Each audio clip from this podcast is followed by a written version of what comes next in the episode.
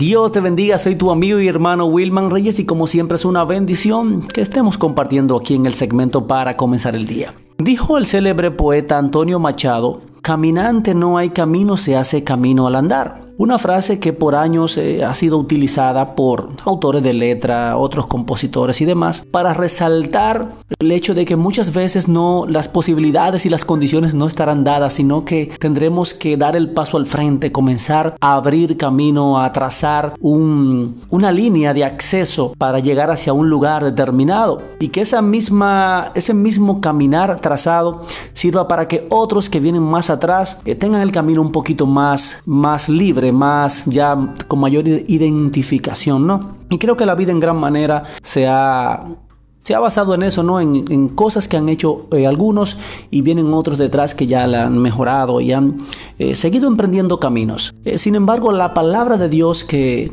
se escribió hace miles y miles de años, dice en el libro de Proverbios una, una verdad que realmente que nos llama mucho la atención y es que hay caminos que al hombre le parecen derecho, pero su fin es camino de muerte. Como un llamado a la atención de que aunque tengamos ese deseo, ese anhelo de emprender, de hacer cosas, de ser los primeros en, ir por un camino desconocido y hacer esto o aquello, eh, tenemos que considerar siempre que hay caminos que nos llevarán a la perdición, a, nos llevarán a lugares que no estaremos muy contentos de estar allí. Pues puede que en nuestro andar eh, anhelemos eh, alcanzar el éxito, la fama, el reconocimiento, el poder, las influencias y todas las cosas. Eh, sin embargo, puede que muchas de esas cosas luego se conviertan en ídolos en nuestras vidas. Puede que muchas de esas cosas nos alejen de Dios. Y esa no es la voluntad de Dios porque la palabra dice que, que Jesús es la vid y nosotros somos los pámpanos y que lejos de Él nada podemos hacer. Y otra, otra cosa muy importante que dice la palabra es que,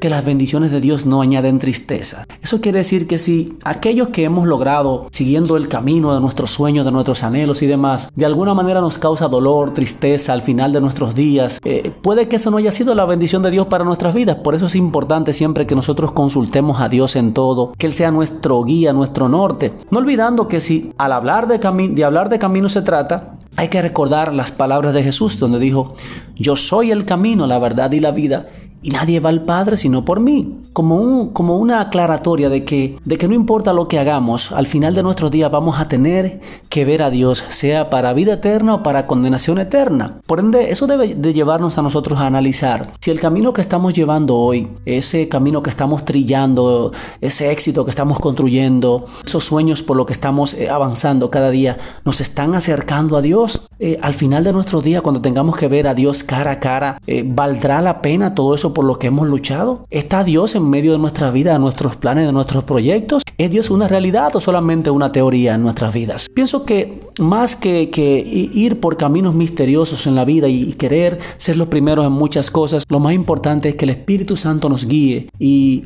y que en todo lo que hagamos esté Dios presente en nuestras vidas. Yo espero que esta palabra en este día pueda bendecir tu vida y que realmente puedas entender que todo lo que hagamos debe dirigirnos a la presencia de Dios. Que Dios te bendiga grandemente. Soy tu amigo y hermano Wilman Reyes y como siempre eh, me place eh, estar en sintonía compartiendo contigo en el segmento para comenzar el día si el Señor lo permite. Nos